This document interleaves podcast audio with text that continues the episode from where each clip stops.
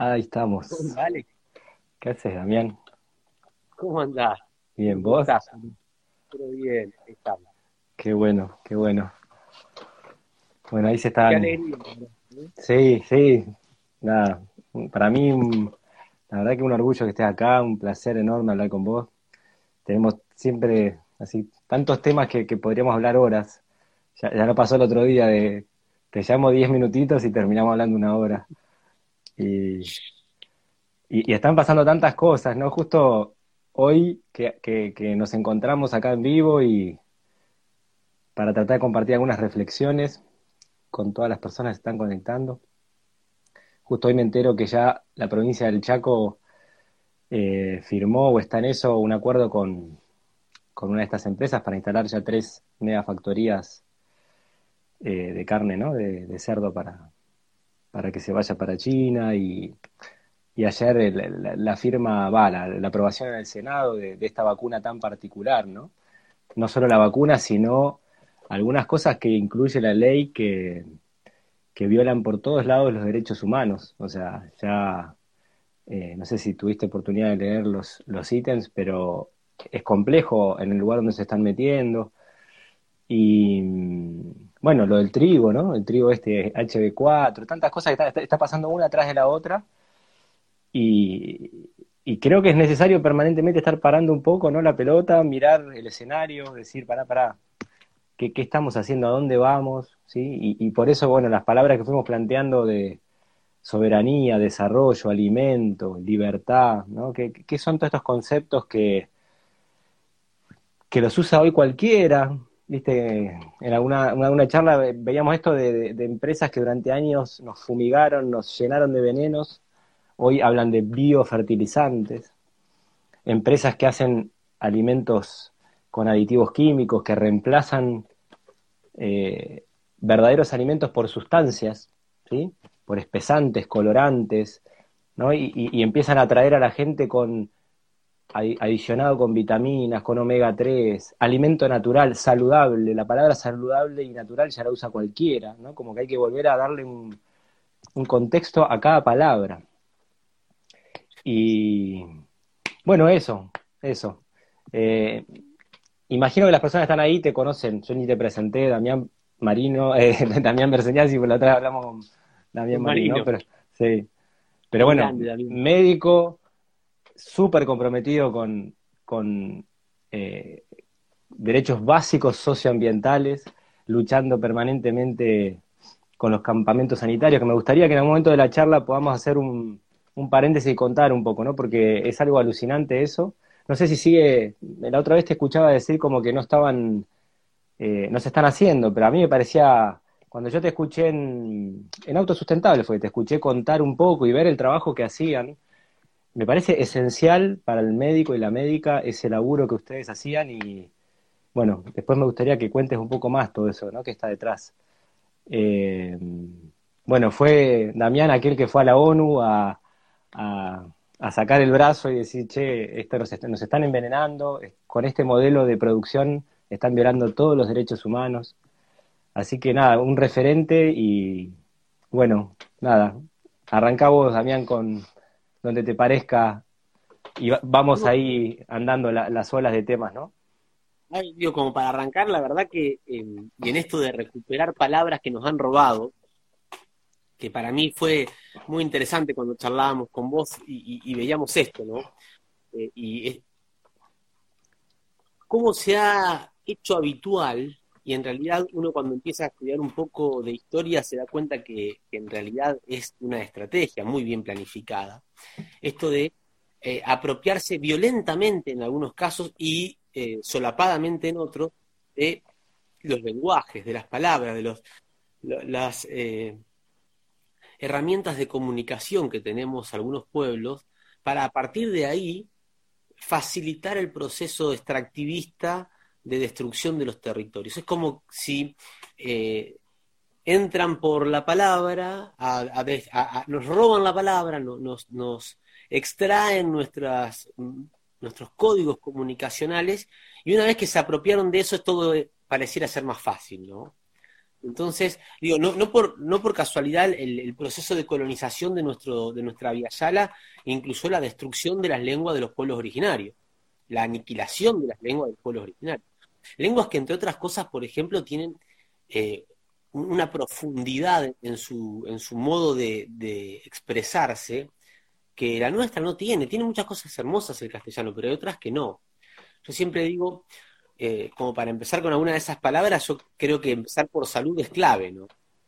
Cuando nosotros nos hicieron creer que la salud es un estado de equilibrio biopsicosocial, ¿no? una cosa quieta, estática, que no podemos perder, que tenemos que estar ahí en equilibrio permanente.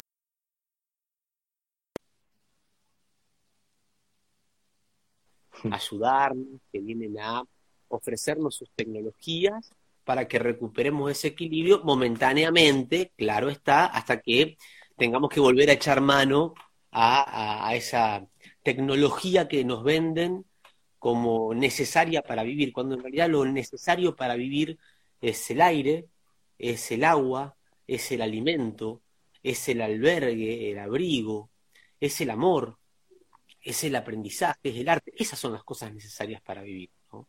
Entonces, esta apropiación de la palabra salud no es menor. Hay pueblos originarios, por ejemplo, que, no tienen la palabra salud como algo así específico. está la vida. Y, la vida implica transitar por procesos donde en algunos momentos estás un poco mejor, en otros estás un poco peor, pero siempre y cuando vos tengas la posibilidad de transitar la vida en comunidad, tenés posibilidades de transitarla en mejores condiciones. Hay lenguas originarias que no hacen esta división entre eh, que nos enseñaban a nosotros, ¿no? De el objeto y el adjetivo que califique a ese objeto y que, por ejemplo, a mí esto me quedó muy, muy grabado, ¿no? Hay, lenguas que, no tienen la palabra agua como tal. O sea, el H2O sería eh, imposible de, de, metabolizar epistemológicamente por estos pueblos. ¿Por qué? Porque el agua no es el agua, el agua es el río o es el lago, o es la lluvia, pero son todos elementos distintos, cada uno con su historia, cada uno con su contexto, con su, propia energía y, también con su, con, su eh, vínculo con el ser humano y con el territorio. Entonces me parece que empezar a pensar en la salud no como un equilibrio, porque estoy seguro que si quienes nos están escuchando ahora de, pudiéramos estar en un auditorio, ¿no? Una ronda, una ronda de mates, que por ahí es más lindo que un auditorio. Y a ver, levante la mano quién está en estos momentos en un exacto, completo estado de equilibrio biopsicosocial. Yo, la verdad, que no sé si alguno se va a animar a levantar Esa definición no solamente nos transforma a todos en enfermos, y por lo tanto como enfermos dependientes de quien nos dé la medicina para sanarnos, sino que al mismo tiempo construye algo en nuestras cabezas que para mí es muy, muy terrible, esta sensación de que y no, no, no podemos además esto de que se puede fragmentar y dividir lo biológico de lo psicológico, de lo social, como si fuesen tres cosas que se unen solo por guiones en las frases. Eh, si dejáramos de pensar así, la pensáramos como parte de un proceso de nuestra vida, de nuestro ciclo vital, la pensáramos como el ejercicio del derecho a luchar por una vida digna, como una posibilidad de fortalecer las diversidades, de, construir la hegemonía, como un elemento clave para la libertad. No hay posibilidad de estar sano y de no querer luchar por una vida digna.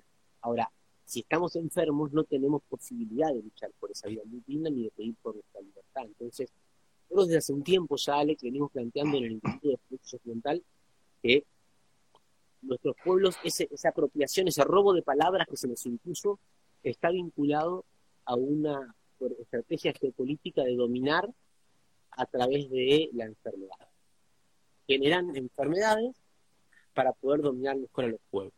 Y esas enfermedades se generan destruyéndole los territorios, generan destruyendo las culturas eh, eh, y los procesos tradicionales de la nutrición y la alimentación, se generan destruyendo los, los, diálogos, las palabras, las formas de comunicar.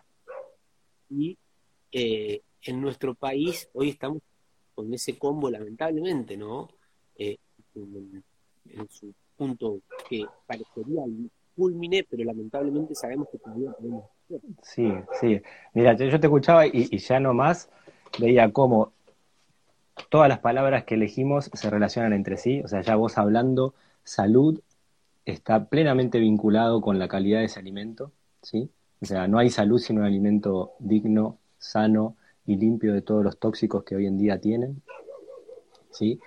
Salud depende de, la libertad del individuo, porque hoy nos están haciendo creer que para tener salud, la salud como que depende del médico y, del Estado, el Estado te brinda la salud, ¿sí? Nos está buscando el desarrollo del individuo.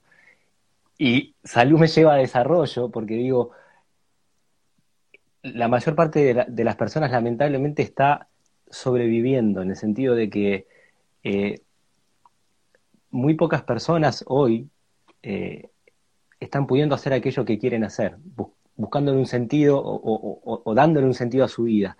Y la salud va de la mano de eso también. Entonces, digo, esto lo vinculo con desarrollo, ¿no? ¿Qué es el desarrollo? Después ya hablaremos de eso, porque si vivimos corriendo o no tenemos las necesidades básicas cubiertas, o estamos creídos que el modelo es producir, producir, producir y correr detrás del dinero y tener, tener, tener y no encontramos sentido a la vida, ahí no hay salud tampoco, ¿no?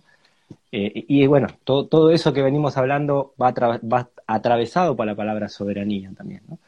Entonces, eh, una y otra vez nos va a pasar esto, con cada palabra que toquemos nos vamos a ir eh, encontrando vínculos. así que... Y, esa me parece la, estrategia para recuperar la salud. Encontrar los vínculos, redescubrir los vínculos. Porque una de las formas de construir esta idea de, dependencia de las corporaciones o de dependencia del poder para poder vivir saludablemente, y en realidad lo que hacemos es como sobrevivir en contextos cada vez eh, de, peor calidad, menos dignamente, eh, nosotros entendemos que una de las formas es esto, es, ir desconectando, es ir fragmentando, es hacernos creer que eh, yo puedo votar a favor de el etiquetado eh, frontal de alimentos porque estoy a favor de que la gente sepa lo que está comiendo y callarme la boca y no decir nada del trigo transgénico que va a entrar en nuestras mesas sin que tengamos la posibilidad de saber qué estamos comiendo, ni más ni menos un elemento, un, elemento clave ¿no? para nuestra cultura nutricional como es el, trigo, el, pan, eh, las harinas, de las pastas, digamos, están muy vinculados a nuestras culturas nutricionales. Pero particularmente esto de tener un trigo transgénico que eh, en realidad fue modificado genéticamente para que pueda resistir el glufosinato de amonio, que es un veneno, y de paso se lo presenta como tolerante a la sequía, cuando hoy en realidad la sequía no es un problema para la producción de trigo en Argentina. Entonces, eh, lo que quiere decir que claramente lo que quieren es vender más venenos, no mejorar la producción esto de eh, este doble discurso, esta posibilidad de decir, bueno, yo soy un tipo progre porque voto una cosa que es necesario votar, ¿está? Pero al mismo tiempo no digo nada respecto de esto otro del tipo transgénico. O digo, tenemos derecho a saber, y esto también me, pareció muy, muy, eh, contradictorio, pensando en, en, desarrollo, en soberanía y en salud y en libertad, ¿no? Digo, tenemos derecho a saber qué es lo que incorporamos en nuestros cuerpos, y entonces el Senado de la Nación vota a favor de la ley de etiquetado frontal, que yo creo que era fundamental, era una asignatura pendiente, que todavía está pendiente porque tenemos que lograr que la prueba de diputados sin, sin ceder al lobby de las corporaciones, que ya anunció bien Solo Garruti, pero en la misma sesión, o al otro día, votan a favor una ley y transforman en ley un proyecto que nos hace obligatorio vacunarnos con una sustancia que no sabemos cuál es. Y yo quiero ser claro en esto, Alex, ¿no? Porque yo no estoy discutiendo vacuna sí, vacuna no.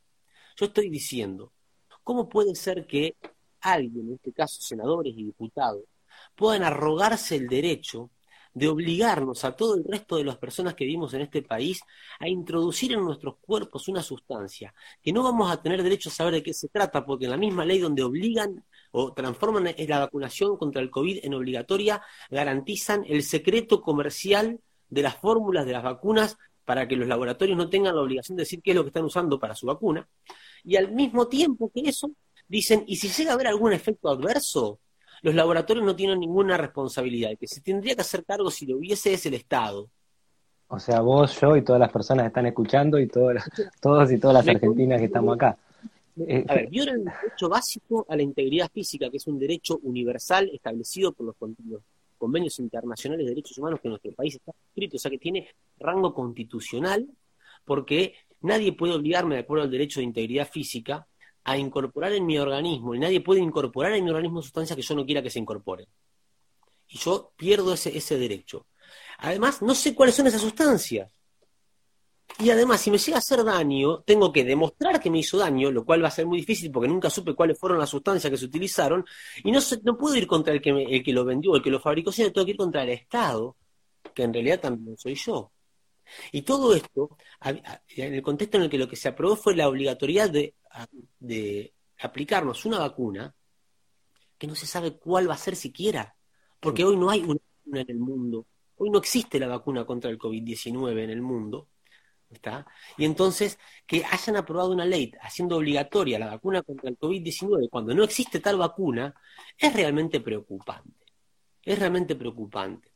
Y tiene que ver, me parece a mí, con la avanzada que se hizo sobre todos nosotros desde algunos sectores de mucho poder del planeta para eh, quitarnos la posibilidad de pensar críticamente lo que ocurre a nuestro alrededor. Yo no hablo de conspiraciones, ni hablo de eh, maquiavelismo, otra digo que, uno no cree en las brujas, pero que las hay, las hay. Ahora lo que estoy diciendo es, eh, eh, detengámonos en esto, Ojalá hubiese alguna tecnología capaz de frenar el avance de este microorganismo que nos está preocupando tanto. Yo no, no, estoy diciendo, no ahora lo que digo es, claramente no es esta. Y menos aún se trata de una tecnología como la que aparentemente estarían usando ahora, que es una tecnología que actúa con estructuras de eh, ARN de otras especies que van a ser incorporadas en nuestro organismo para activar artificialmente nuestro sistema inmunológico contra la proteína S, del, que es una proteína que está en el virus del COVID-19, pero que también está en nuestras células testiculares, por ejemplo. ¿Sí? Digo, es un tema para trabajar con cuidado, porque esto se usa con el discurso de vamos a cuidar la salud. Y en realidad, si lo que queremos es cuidar la salud, si realmente lo que queremos es garantizar que nuestro pueblo esté saludable y que podamos como seres humanos y como comunidades afrontar la aparición de eh, microorganismos que puedan ser dañinos en mejores condiciones, el primer punto, el primer punto es garantizar que tengamos alimentos en nuestras mesas y no comida contaminada. Porque como bien dijiste, si tiene veneno, si tiene transgénicos, si es ultraprocesado, no es alimento, es comida contaminada. Alimento es si cuando incorporamos nuestra una sustancia, esa sustancia nos permite desarrollar saludablemente nuestro ciclo vital, que no es lo que ocurre con la mayoría de la comida que tenemos a nuestro alcance. Entonces, ahí está, me parece, el vínculo que nosotros tenemos que poder hacer para en esa reconstrucción de relaciones, en esa recuperación de la identificación de los vínculos, hacer aflorar la salud a partir de esa reconfiguración colectiva de eh, la, lo que pensamos, lo que sentimos y lo que queremos como sociedad para nuestros cuerpos, para nuestros territorios. ¿Qué entendemos por desarrollo? Es la pregunta que viene después. ¿no? Si desarrollo es crecer ilimitadamente en un territorio que es finito, en un planeta que es finito, y tenemos un serio problema de comprensión de la realidad. Nadie puede crecer ilimitadamente en un territorio finito, o sea, con límites. Y la biología nos lo enseñó, Alex, a esto. Porque cuando vos, o quienes nos están escuchando, en nuestros cuerpos, tiene alguna célula. A ver, empecemos por el principio, perdón, ¿no? Pero digo, nosotros somos lo que somos gracias a la diversidad. Ni vos, ni yo, ni ninguno de quienes nos acompañan hoy eh, son el,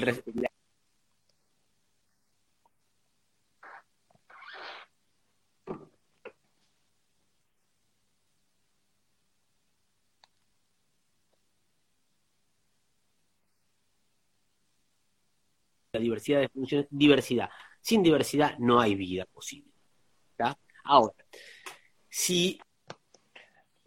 Ahora te, ahora te voy a parar después de un minuto. Cuerpo. Sé que es la más importante de todas. ¿Cómo?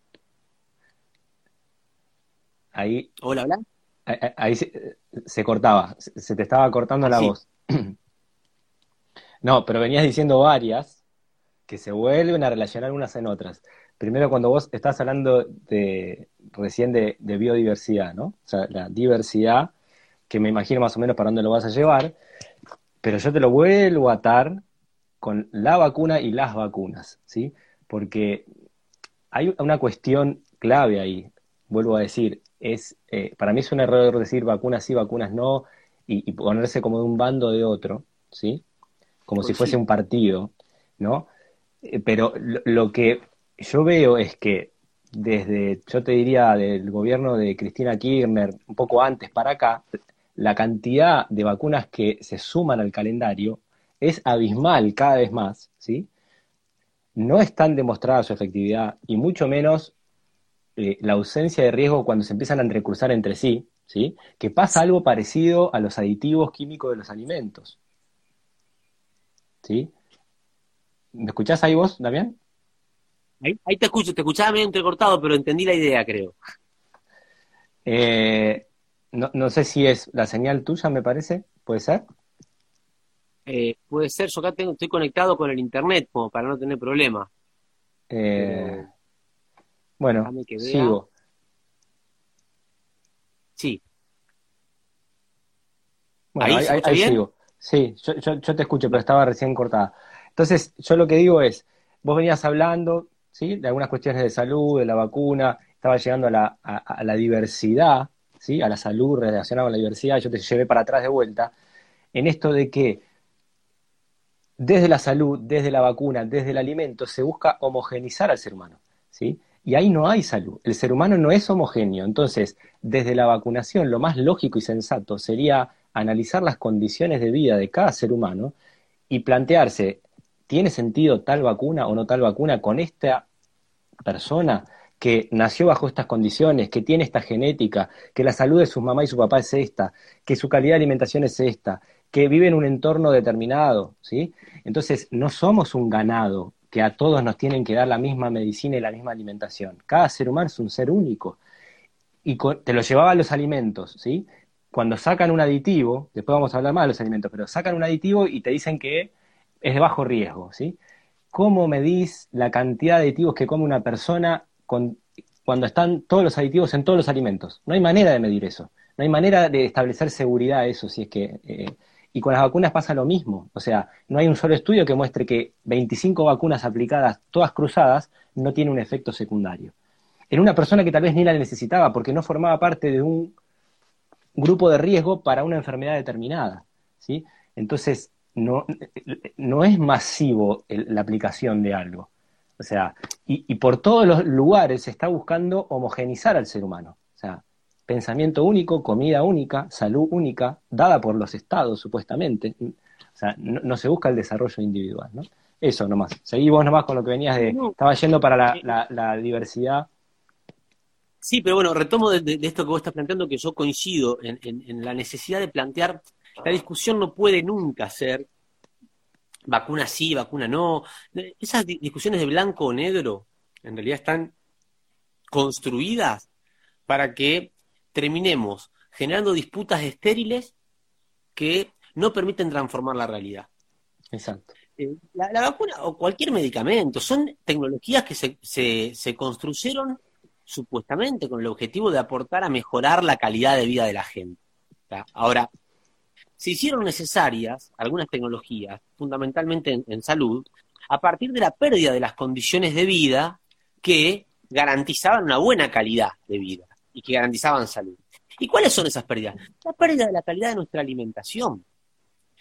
a ver, los grandes saltos positivos de lo tecnológico en términos de salud a nivel mundial estaban vinculados a la salida de periodos muy complicados desde lo económico, donde las poblaciones se empobrecían y se morían y se enfermaban porque las condiciones de vida habían cambiado y los habían empobrecido. Entonces, se empobrecía la calidad de la, calidad nutricional, se empobrecía sus formas de vincularse, de relaciones, se aumentaban los procesos de alienación o por guerras o por industrializaciones, y entonces lo que se perdía era esa diversidad fundamental para poder desarrollar saludablemente la vida. Entonces, eh, si nosotros en, vez de estar pensando en cómo, construimos nuevo laboratorio para hacer más tecnologías en el laboratorio, estuviéramos pensando en cómo garantizamos un proceso de recuperación de la salud de nuestros suelos, para recuperando la salud de nuestros suelos, porque la vida empieza ahí, en los suelos, en el agua, y recuperando la salud de nuestros suelos y de nuestros cursos hídricos, a partir de allí empecemos a recuperar la salud de nuestros alimentos, porque entonces con nuestros suelos saludables y nuestros alimentos saludables podemos garantizar que nosotros accedamos a esos alimentos que nos van a permitir estar saludables a nosotros, las necesidades reales de tecnologías para acompañar algunos procesos de, enfermedad serían mucho menos y tendríamos la posibilidad de acompañar a quienes realmente necesiten esas herramientas con herramientas de calidad. Hoy lo que se ha hecho es masificar, y, se masificó en función de esta homogeneización, ¿no? Yo a veces veo en las góndolas, porque cada tanto voy a un supermercado, digo, y, veo en, las góndolas los productos, ¿no? Y, sobre todo en los productos lácteos, esto de la homogeneización, está todo homogeneizado. Y nos lo venden como un gran avance, ¿no? Entonces dice, y ahora resulta que la leche que te venden en sachet viene con calcio. Dice, pero ¿cómo si la leche, cuando yo era chiquito me decían tener que tomar mucha leche porque si no va a tener hueso débil? Discutamos después eso, pero digo, eso, resulta que a la leche hay que ponerle calcio. ¿Por qué? Y porque se lo sacamos de tantos procesos de industrialización previos. Nos venden eh, eh, cuadraditos de no sabemos qué que tienen la posibilidad de darle sabor de verdura a las verduras. ¿Por qué? Porque los tomates ya no saben a tomate, porque la lechuga ya no sabe a lechuga, porque hemos industrializado los procesos de producción de las verduras.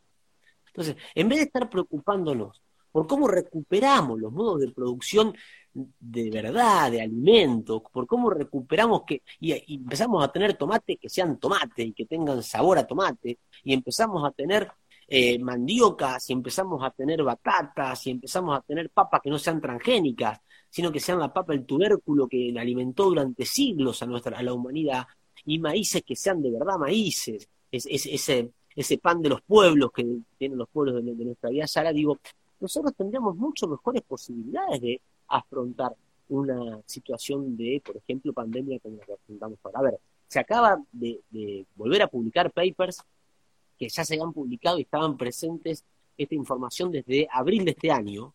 Ya se había advertido que los peores eh, impactos del COVID-19 en Europa habían estado habían eh, coincidido con las comunidades con peores niveles de vitamina D. Esto en abril ya hay trabajos publicados sobre esto. Ahora ya no hay duda, están diciendo no, la verdad que las revisiones que se hicieron han confirmado que los que peor la pasaron eran los que tenían menos eh, cantidad de vitamina D. La vitamina D se sintetiza si vos podés alimentarte bien y tener acceso al sol en un país como el nuestro, donde el 96% de las personas vivimos en ciudades que cada vez se parecen más a competencias de algún problema psicológico de los arquitectos o ingenieros que parece que eh, gana el que construye más alto, ¿no? Eh, compiten entre ellos y de esa forma nos, nos acumulan en poquito espacio y nos quitan el sol, nos quitan la posibilidad de encontrarnos, nos quitan la posibilidad de transitar por las calles de nuestras ciudades con tranquilidad, con seguridad. Eh, el déficit de vitamina D es un gran problema. ¿Y cómo no lo va a hacer si no tenemos acceso a alimentos y no tenemos acceso al sol? Entonces, si garantizáramos eso, si hubiésemos puesto algo de todo lo que se puso en dinero para correr atrás de la loca carrera de una vacuna contra el COVID, lo hubiésemos puesto en mejorar los modelos de producción, en tener modelos de producción de alimentos y no de commodities agroindustriales, y en cuidar la salud de nuestros suelos para desde ahí, acompañando a los productores agroecológicos, a los productores campesinos en las transiciones hacia la agroecología, para que vuelva la gente a vivir a los campos y repoblemos nuestro territorio para producir de verdad alimentos, nosotros hoy estaríamos a 10 meses de iniciar este proceso en el mundo en muchísimo mejor condición de la que estamos ahora. Sí, sí, y todos sabemos la relación digo, sabemos todo la relación del alimento con el sistema inmunológico. Y, no vi en ningún lugar, en ningún, y esto no es solo en Argentina, ¿eh? o sea, digo, en, ningún país eh, vi que algún gobierno salga a decir eh, algunas pautas de alimentación para fortalecer el sistema inmunológico, que es la herramienta número uno y básica para hacer frente a cualquier tipo de virus, ¿no? Básico, o sea, lo podrían hacer Gastamos millones en un barbijo que no sabemos ni para qué sirve y eh, del alimento no hablamos nada. O sea, es, increíble, ¿no? Pero lo que pasa es que en realidad no pueden hacerlo. ¿Por qué? Porque si hoy nosotros saliéramos a decir, a partir de mañana solamente le garantizamos alimentos, no comida chatarra, sino alimentos, a sustancias de calidad a todo el pueblo, no podríamos cubrirlo. Claro. ¿Por qué? Porque nuestros territorios fueron arrasados por un modelo agroindustrial que nos transformó de ser un país productor de alimentos a ser un país productor de commodities. Y nos hizo creer que eso es lo que nos iba a salvar, y en realidad eso aumentó la pobreza, empeoró la calidad de vida de la gente. Desapareció un productor cada dos horas desde el año, desde los últimos 20 años en Argentina, Alex. Un productor cada dos desapareció con este modelo agroindustrial de transgénicos dependientes de agrotóxicos. Con este modelo de feedlot que se nos instaló, nosotros perdimos calidad en la carne, perdimos calidad en las tierras, en las aguas y en el aire. ¿Por qué? Y nosotros estamos como Instituto de Salud Socioambiental, acabamos de terminar un, informe que hoy fue presentado a algunos legisladores de nuestro país y va a empezar a circular libremente desde mañana. Acabamos de terminar un informe donde hacemos una recopilación, recopilación bibliográfica de cuáles son los impactos en la salud que tienen los modos de producción, fundamentalmente de carne de cerdo en las megagranjas industriales intensivas que se quieren instalar en Argentina. Y, que, y no lo hacemos porque estamos haciendo futurología, lo hacemos porque analizamos qué pasó en donde ya esto existió, donde ya esto se hizo, que es ni más ni que México, China, Estados Unidos, Chile, España, y uno empieza a ver que en esos lugares, lejos de mejorar la calidad de vida, de desarrollar económicamente al pueblo, lo que se generaron fueron mucho más problemas, muchos más daños en la salud, muchos más daños en los territorios. Entonces, nos parece que es necesario, que es necesario que impulsemos diálogos en serio, sincero, respecto de qué es lo que estamos queriendo hacer en nuestro territorio. No, no, además es necesario eh, eh, que, paremos la pelota y miremos los discursos. Habría que buscar artículos en, la web, ya que está todo ahí como biblioteca. Eh, yo a veces lo hago justamente de, la década del 90, los los eslogans que se usaban para vender el modelo de la soja y del maíz, es lo mismo. Yo acabo de ver hoy una nota de un título de Aprecid y Bioceres de cómo venden el trigo HB4, como vos decías, resistente a la sequía. Es el mismo discurso que se usó en los 90 para vender la soja, el maíz, y nos arrasó, eh, o sea, arrasó la Argentina, digamos, ¿no? Llega la pandemia, vos decís, no tenemos alimento digno, alimento verdadero para darle comer a, las argentinas y a los argentinos. ¿Cuál es la salida? Poner mega factorías chinas. O sea, seguimos, es tremendo esto, o sea, o sea, es momento de parar un poquito con, todas estas ideas que, que, que, o sea, que responden a correr detrás de dólares porque sí. O sea. Pero aparte, Alex, pensá, el, el, el gasto de dinero que va a tener que hacer el Estado argentino o los estados provinciales para poder estimular. Porque, a ver, las megafactorías chinas vienen a la Argentina, no porque los chinos son buenos y quieren que Argentina despegue económicamente. Vienen a la Argentina porque China hoy es uno de los dos países sindicados por la OMS como generadores de pandemia. Y China ya no puede seguir soportando eso, pero además, porque en China ya no tienen agua. En China ya no tienen agua, ese es el tema. Entonces, están instalando la misma lógica que instaló en la década del 90 el poder económico fundamentalmente liderado por el Banco Mundial y Estados Unidos de traspaso de industrias sucias de los países del norte económico a los países empobrecidos del sur, ahora la está haciendo China. Es la misma lógica imperialista de traspaso de la porquería a los países pobres. ¿Está? Y no lo hacen para que Argentina pueda comer carne de calidad y proteína de calidad. La hacen para que Argentina... Ojo, ni siquiera para generar más laburo en Argentina Trabajo digno, nada, cero. Porque vienen empaquetados de China todo lo que tiene que hacerse. Porque además este tipo de criaderos intensivos no genera trabajo. Y si lo generase algo, y si lo generase, no es el trabajo que al menos nosotros queremos para nuestro pueblo. Un trabajo esclavo, un trabajo que además genera daño en la salud. En nuestro informe nosotros tenemos un apartado del daño en la salud de los trabajadores de este tipo de, de granja o de factoría en, este momento donde en el mundo ya hay información sobre lo que eso significa, es inaudito, es incomprensible que las autoridades de nuestro país hayan salido a la casa de este tipo de modelos de producción eh, que son en parte también responsables de la pandemia que hoy vivimos. Hay dos teorías científicas que no han podido ser descartadas todavía respecto del origen del COVID-19 o del SARS-CoV-2. Una es la fabricación de esto en un laboratorio a partir de lo que se denominan los eh, modelos de, impacto, de, búsqueda de alteración de riesgos que eh, se han denunciado ahí. De hecho, eh, hay a nivel internacional publicaciones que han demostrado cómo hay laboratorios que están trabajando en sobre algunos microorganismos para ver cómo los alteran de manera tal de transformarlos en armas o en elementos de, de daño masivo. Y esto no es conspiranoico, esto está publicado y está eh, expresado en papers científicos que han sido publicados respecto al rol de esos laboratorios de, biogenética a, nivel internacional. Y en Wuhan tenemos uno de esos laboratorios clasificado como tal. Y la otra teoría es que viene a partir de, porque ya, hay, ya lo de los pangolines y esos mercados silvestres está demostrado que era todo mentira. De hecho, los primeros 10 casos no tuvieron ninguna relación con el mercado de Wuhan del que, del que se dice que salió, digo, pues, para empezar.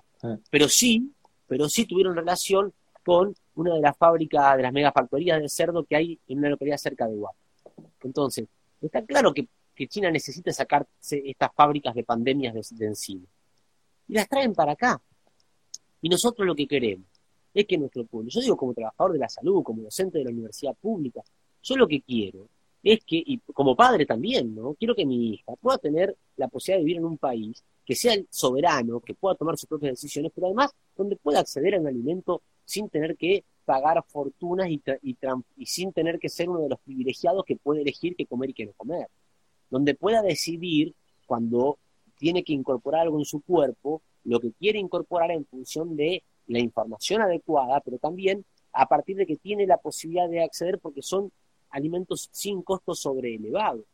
Hoy si a la tierra se la diéramos a los campesinos, a los trabajadores de la tierra y diéramos la posibilidad de que quien quiera tierra para trabajarla pueda tenerla y pueda pagar en cuotas ese pedazo de tierra, aunque sean 20 o en 50 años, nosotros tendríamos posibilidad de garantizar que en nuestro país se produzcan alimentos para los 45 millones de personas que vivimos en Argentina.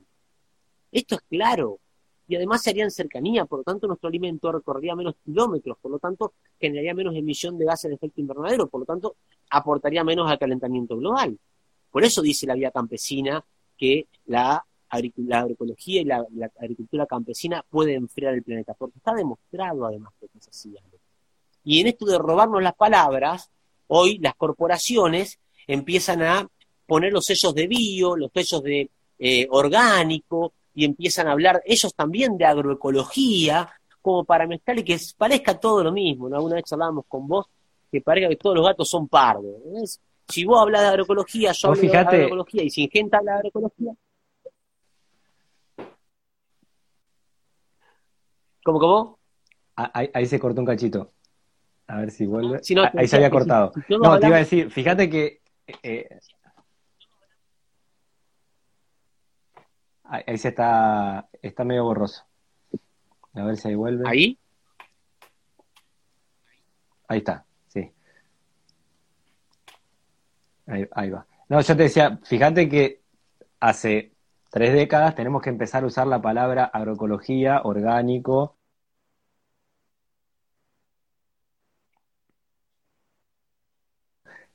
Tuvimos que empezar a usar eso para diferenciar del suelo eh, lleno de agrotóxicos. Y ahora ellos vienen a la casa.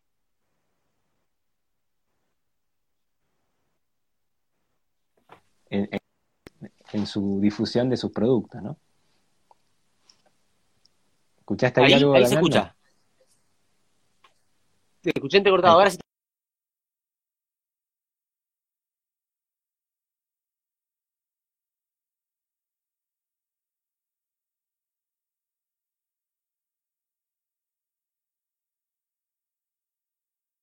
peores técnicas. ¿Ahí? ¿Hola? no, hola. No, no, ahí, ahí no te estoy escuchando. ¿Ahí me escuchás? Hola, hola. Sí, ahí, vuelve. Ahora sí. Ahí va. Em, con, la, con la agricultura, con el alimento, con muchas cosas pasa que quienes eh, trabajamos por alimentos de verdad, por las verdaderas, naturales, limpias, tuvimos que empezar a usar palabras. Eh, o sea, agroecología, agricultura natural, alimento saludable, alimento integral. ¿Escuchás ahí? Sí, sí. Y, y, o sea, tuvimos que empezar a usarlas porque el modelo dominante usaba agrotóxicos, aditivos químicos, o sea, reemplazo de sustancias verdaderas. Y ahora ellos vienen a robarnos esa, esa palabra que tuvimos que poner porque ellos estaban destruyéndolo todo, o sea, es, es tremendo, o sea, si vos seguís, digo, hace 50 años a nadie se le hubiese ocurrido hablar de agroecología porque quien tenía una huerta no existían los agrotóxicos, te arreglabas con purines, con cantidad de cosas que el agricultor y el huertero fue desarrollando, digamos, ¿no? En la alimentación pasaba lo mismo, o sea, digo, tener que empezar a decir que esto es saludable, que esto es natural, que esto es integral, qué sé yo, es porque vino una industria arrasadora que lo refinó todo, lo aditivó todo, reemplazó todos los alimentos de verdad por sustancias que quieren parecerse a eso otro. ¿sí? Entonces tuvimos que usar palabras como saludable, natural, y, ahora vienen y las toman, porque vos vas a un supermercado y te encontrás un pan que te dice integral cuando es una harina blanca con un colorante y un salvado agregado, con todos los problemas que tiene el agregar salvado así eh, eh, por, por fuera del que ya tiene el cereal integral. Eh, omega 3, viste, y no sabés qué tiene, porque la palabra omega 3 se puso de moda. y así yo veo que en la alimentación, en la agricultura, pasa más o menos lo mismo esto de empiezan a tomar palabras de aquellos que queremos comer alimento de verdad y producir en los cultivos cosas sanas y, están viendo cómo ponerlas en sus en sus estrategias de venta, ¿no? porque además eh, han, identificado. Pero esto, mira, hace ya como 15 años, Douglas Tompkins, no sé si lo ubicás, este filántropo, que en realidad era un empresario, que es un filántropo y que es muy controversial su, forma de trabajar. Él compró en Entre Ríos, ahora que está tan de moda hablar de los campos en Entre Ríos, compró unas grandes, más de, más de 5.000 hectáreas en Entre Ríos, ¿no? Sí. Y eh, para empezar a hacer una producción eh, orgánica. Y hay una entrevista que se le hizo en aquel momento, lo hizo un periodista del Diario de Paraná, que era un diario en esa época de una familia que también se dedicaba a sacar tierras de otra gente y a quitarle a las escuelas agua. Eh, ese diario publicó una entrevista a Douglas Tonkin donde el periodista le dice, hace 15 años atrás, dice, ¿y por qué hacer agricultura orgánica eh, en estas tierras? Y el hombre fue muy sincero y dijo, mira, dice, eh, en el mundo hay gente que, tiene dinero y que quiere comer, quiere comer sano. Y para la gente que quiere comer sano y no quiere enfermar, yo voy a producir alimento que ellos van a poder pagar. O sea, lo dijo con claridad. 15 o 20 años después, Lino Barañao, cuando era ministro de, de Ciencia en Argentina en el año 2018, en el mismo día y acto en el que se presentaba un manual, lo hacía junto con un ministro, un tal Echevere, y lo hacía junto con el ministro de Salud y el ministro de Ambiente, él presentaron un manual que decía si los venenos se usan de acuerdo a las buenas prácticas no es necesario tener eh, ningún tipo de preocupación, porque se controla todos los venenos. Y en el mismo momento en el que presentaron eso, Lino Barñao dijo, cuando le tocó hablar, dijo, en Argentina estamos ante una bifurcación eh, económico-productiva muy interesante. Por un lado, producir para los 2.500 millones de personas que simplemente quieren comer. Y para eso la, agroindustria puede servir. El problema es que la agroindustria no genera fuentes de trabajo, lo dice Barañao, y eh, no es tan sana. Pero hay un porcentaje cada vez mayor en el mundo de personas que quieren comer sano. Lo que yo llamo, dice Lino Barañao, un lujo responsable. Un, lujo responsable. Entonces, y para esos, Argentina está en condiciones de ofrecer esos productos a partir de generar valles agroecológicos cerrados, que estén totalmente aislados para que no se puedan contaminar ni con agrotóxicos ni con transgénicos. Lo dice así, o sea, acababan de decirnos que si usaban bien los venenos no, se no contaminaban nada, pero para hacer los productos que tienen que vender y exportar a los que puedan pagarlo, hay que cerrar los valles y hacerlos aislados para que no se contaminen. Ese nivel de cinismo las cosas de la, vez pasada cuando hablábamos con Damián Marino, como él contaba, cómo las partículas de glifosato, etcétera, etcétera, quedan en el ambiente, van a través del agua por las nubes, o sea, digo, esa burbuja de que voy a dejar lo, agroecológico en un lugar, lo meto en una burbuja y lo contaminado vaya al otro y no se van a tocar, es eh, ya está demostrado que no es así. Y por otro lado, cuando te escuchaba pasar, es. Y, esa gente que solo quiere comer, o sea, ¿cuándo no? O sea, digo, ¿hay seres humanos mejores que otros? ¿O, el seres humano, todos tenemos los mismos derechos a, tener un alimento digno? Y, y, por qué no trabajamos por generar una educación que le dé valor de vuelta al huertero, al agricultor, a la comida, y que todos querramos comer comida de verdad. O sea, ¿por qué seguimos generando entretenimiento y, que la gente está 18 horas en la pantalla y después se llena la panza en cualquier cosa? ¿Por qué no le volvemos a dar valor al trabajo de la huertera, al huertero y, al cocinar y al hacer, hacerte tu pan y a, ver que eso tiene un valor único, ¿no? Eh, eso tiene un costo para, para los estados. Mira, yo, yo tengo una, experiencia que, que la verdad que a mí me, atravesó mucho. Cuando empezó todo este proceso de la pandemia, que, a ver, yo quiero ser claro en esto, por unos comentarios que alcancé a leer. El COVID existe, el, el SARS-CoV-2 existe, es un virus, está actuando, y nuestros organismos no están preparados inmunológicamente para ese virus porque no nos conocíamos. O sea, eh, apareció en diciembre del año pasado, entonces nuestros sistemas inmunológicos no están preparados para eso porque no nos conocíamos. Tenemos que conocernos con, hay, con los millones de microorganismos que hay en el mundo y que nos permiten estar vivos, porque sin microorganismos no viviríamos, llevamos miles de años adaptándonos, encontrándonos, charlando y dialogando con ese mundo microbiano que es clave para nuestra vida. Eh, vos lo sabés también, mucho mejor que yo, incluso, Alex, de hecho trabajás y, nos educás a muchos en esto, ¿no? De la importancia de cuidar nuestro microbioma para poder garantizar nuestra salud. Ahora, este virus no es conocido, entonces es obvio que nuestros sistemas inmunológicos van a tener problemas para poder organizarse y defenderse. Pero si además de eso, que es lo natural y lo lógico, le agregamos que nuestros sistemas inmunológicos no están bien porque no los alimentamos, sino que le damos comida de mala calidad. No es tan bien porque respiramos aire que nos generan daño en la salud. No es tan bien porque el aire que tomamos está contaminada y el agua que tomamos está contaminada y, nos daña. No es tan bien porque nuestras formas de vida nos aíslan, nos hacen sedentarios, nos alejan del sol. Bueno, claro, es un combo que es indudable que va a explotar.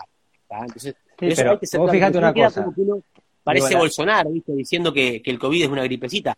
Y no lo es. Ahora. No, no, no, no, pero yo tengo otras preguntas a decir la mirada está puesta en, lo patogénico, no en, la salud. Digo, ¿cómo pasó el ser humano eh, las gripes del SARS, la influenza o pestes anteriores? ¿Gracias a qué? ¿A, la diversidad de microorganismos? o, a, esta idea de que tiene que venir la vacuna mágica y la salud es igual para todo y lo inyectamos a todo y eso es salud. O sea, ¿cómo llegamos hasta acá? ¿Cómo evolucionó la, la humanidad? ¿Alguien se lo está preguntando? ¿Entendés? O sea, digo, es pregunta básica. Indispensable. Y esa es la pregunta que debería estar haciéndose hoy el, sistema tecnocientífico de nuestro país y del mundo.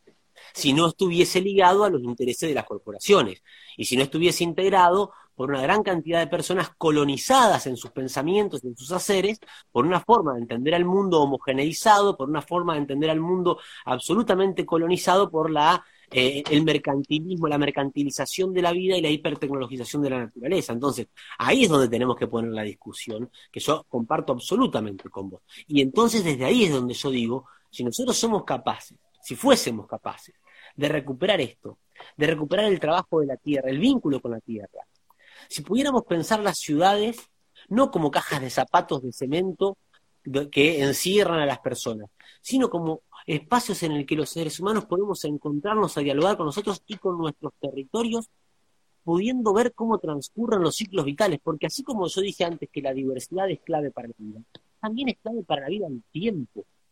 El tiempo tiene que transcurrir para que la vida pueda expresarse.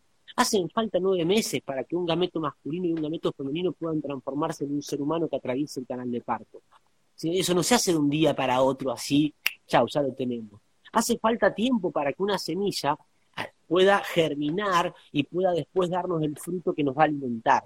Hace falta tiempo, y ese tiempo, ese tiempo para la cultura actual que ha ordenado la mayor parte del planeta, ese tiempo es peligroso porque es pérdida de dinero. Ahora, para los pueblos ancestrales, ese tiempo es clave para entender la vida.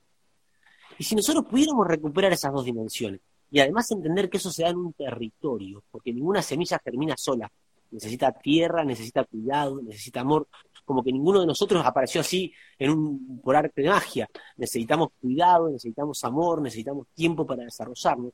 Y entonces en esos vínculos, en esa revinculación de los seres humanos y de los seres vivos entre nosotros, en esa recuperación del tiempo, nosotros tenemos la posibilidad de empezar a redescubrirnos, a redescubrir la fantástica travesía de la vida, Alex, que se da gracias al diálogo y la convivencia con los microorganismos. El desarrollo desde mi punto de vista, no es crecer ilimitadamente, que es lo que te decía más temprano. Porque si una célula sola cree que es la más, la más importante de nuestro cuerpo y decide sola empezar a desarrollarse y a crecer y a multiplicarse más rápido que lo que tenía que hacerlo y a ocupar más espacio del que tenía que ocupar entre nuestro cuerpo, eso es lo que nosotros en medicina llamamos tumores, llamamos cáncer. Y lo que nosotros necesitamos acá no es una supercélula que se multiplique rápido y ocupe todos los espacios, sino que necesitamos que la diversidad de células que tenemos en nuestros organismos pueda dialogar amorosamente y respetando cada uno su lugar, su espacio, su función, nos permita llegar a transcurrir todo nuestro ciclo vital indefectiblemente termina en que en algún momento la forma, la estructura de materia y de energía que somos hoy y que nos permite comunicarnos en estos momentos a vos y a mí y nos están escuchando, va a cambiar va a cambiar y seremos el alimento de las lombrices y de los microorganismos que van a permitir que crezcan los alimentos para que los que vendrán más adelante puedan seguir viviendo así como hoy lo estamos haciendo nosotros. Ahora, eso depende y eso puede ser si nosotros hoy somos conscientes del daño que estamos haciendo en el, en el planeta, somos conscientes del daño que se le está haciendo a nuestros territorios y, y empezando a incorporar como el primer territorio que habitamos a nuestros propios cuerpos. Lo que pasa es que eso se relaciona con todo, o sea, desarrollo. Hablabas de desarrollo.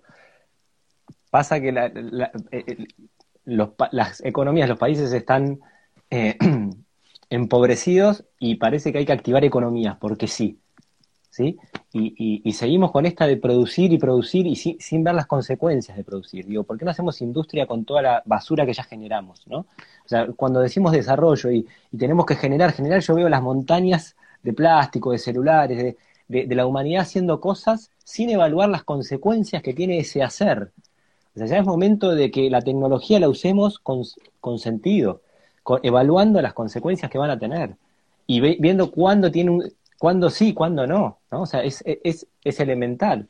Y, y, esto que te digo del, del desarrollo, va de vuelta, desarrollamos masas o desarrollamos individuos libres, soberanos, que se relacionan entre sí y generan comunidades saludables? O sea, esa es la pregunta. ¿Necesitamos un Estado papá que nos diga todo lo que tenemos que hacer, qué comer, qué, qué, qué, medicamentos? ¿O necesitamos desarrollar individuos que puedan pensar? Sí, Ese es yo, creo, yo creo que el desafío está en cómo construimos comunidad a partir del respeto de la singularidad. Pero construir comunidad yo soy un, partidario de el, volver a enseñar y volver a estudiar el mundo microbiano. Las, los microbios, las células eh, y, las bacterias y los virus no crecen individualmente, crecen en colonias, crecen en comunidad. Es que la vida es cooperativa, es así, la vida es en comunión.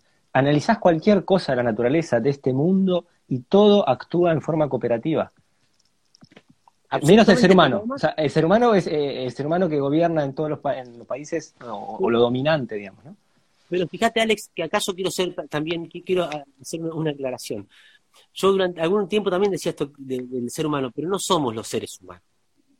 Hay un 1% de seres humanos, un 1% de seres humanos que es responsable, por ejemplo, en lo que es el calentamiento global, de la de la, de la producción de más del 50% de los gases de efecto invernadero que produce el 50% de los seres humanos más pobres. O sea que hay un 1% de seres humanos que han tomado la decisión de que el mundo les pertenece a ellos y no a todo el resto.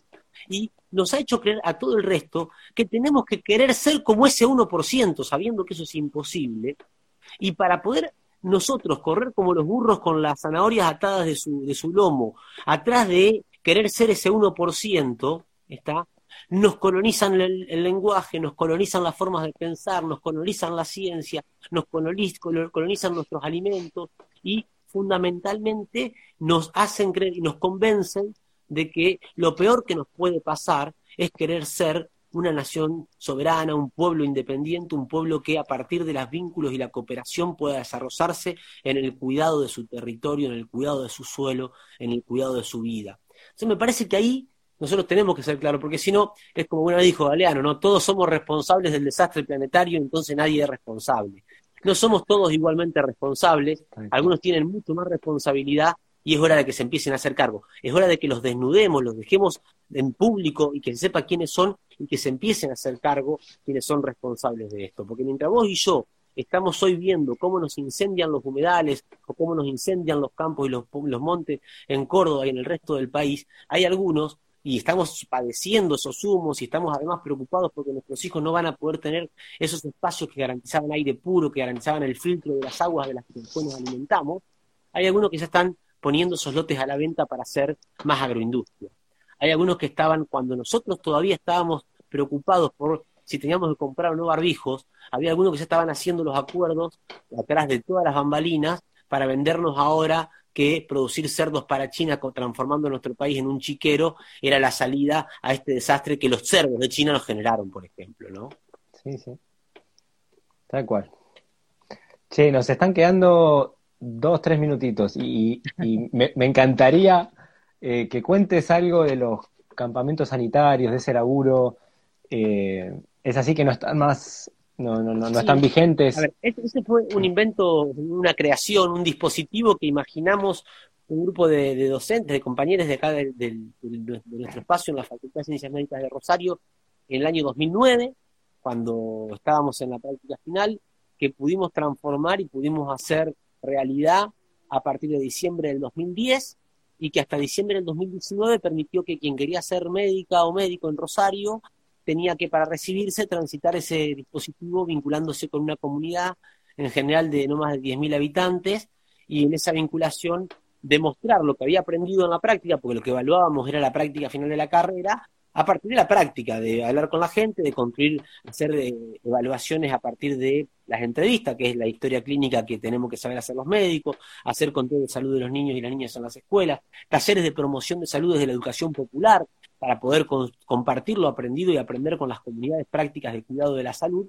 Y con ese ejercicio, además, en la entrevista se, juntaba, se construía un con la información que se obtenía un perfil epidemiológico de la localidad. Y se pudo saber así de qué están enfermando y muriendo las comunidades que nosotros visitábamos, que fueron 40 localidades, donde entrevistamos a más de 125.000 personas, que son como el 65% del total de esas comunidades, y pudimos, que además han quedado en el medio de la producción industrial de transgénicos dependientes de venenos y pudimos evidenciar cómo desde la instalación de ese modelo de transgénicos y venenos hasta acá cambió la forma de enfermar y de morir esa gente. Hoy hay más problemas de salud, hoy los problemas endocrinos, el cáncer, las pérdidas de embarazos, los problemas respiratorios, los problemas neurológicos son parte de la vida cotidiana de esos pueblos, algo que no ocurría hace 25 años atrás y que claramente nosotros hoy podemos afirmar con mucha tranquilidad en, que estamos respaldados en la ciencia, pero con mucho dolor, porque esto es real, está vinculado con el modelo de producción industrial de transgénicos, que además viene de la mano de la transformación de nuestras formas de comer y además viene de la mano de la transformación de nuestras formas de vivir. Entonces, es todo ese combo, comida, aire, agua que respiramos, territorio, transgénicos, venenos, inmovilidad o sedentarismo, lo que nos incrementa, nos cambia la forma de enfermar y de morir y hace que vivir en esos pueblos que visitamos nosotros, por ejemplo, si sos joven, te aumenta casi un 90% el riesgo de morir de cáncer. Y si sos un adulto mayor, te aumenta en un 50% el riesgo de morir de cáncer que si vives en cualquier otro lugar de la Argentina. Ah, bueno, eso se terminó, se terminó en diciembre del año pasado, lamentablemente. Las nuevas autoridades de la facultad no, lo, no, quisieron seguir sosteniéndolo. Pero bueno, también eso, como la vida, ¿no? Es para nosotros una posibilidad como Instituto de Salud Socioambiental para repensar nuestra, nuestra actividad y nos pudimos lanzar a trabajar junto con otro grupo de comunidades, con otras organizaciones, con los trabajadores de la tierra, a pensar otro tipo de, intervención y acción. ¿Cuáles, son hoy los, los vínculos sociales? Digo, la gente que está escuchando, ¿por dónde los puede seguir? O sea, está la cuenta de Instagram Salud Socioambiental, pero los trabajos que hacen, ¿dónde los publican? ¿Querés contar un poquito de eso? En la página saludsocioambiental.net.ar están los informes que vamos produciendo, los libros. Hoy, hoy sacamos un nuevo libro sobre el impacto de los humos, eh, de los incendios en la salud humana y la salud de los ecosistemas. Estamos sacando este informe que lo hicimos junto con el equipo de Damián Marino y el doctor Lucas Alonso el de el impacto en la salud de las megagranjas de, cerdos. Eh, hemos trabajado y estamos trabajando en un proyecto con, organizaciones del Ecuador y con organizaciones de pueblos que habitan el, humedal y con organizaciones sociales que trabajan y en la defensa de los humedales aquí para pensar en la recuperación de la salud desde allí y con los trabajadores de la tierra estamos pensando proyectos para poder avanzar en, la identificación de la salud ah, como proceso integral eh, a partir del, cuidado y la recuperación de la salud del suelo y de los alimentos. Así que estamos en eso. Nos pueden seguir por Twitter también en arroba salud salud S ambiental. Eh, bueno, acá por este Instagram.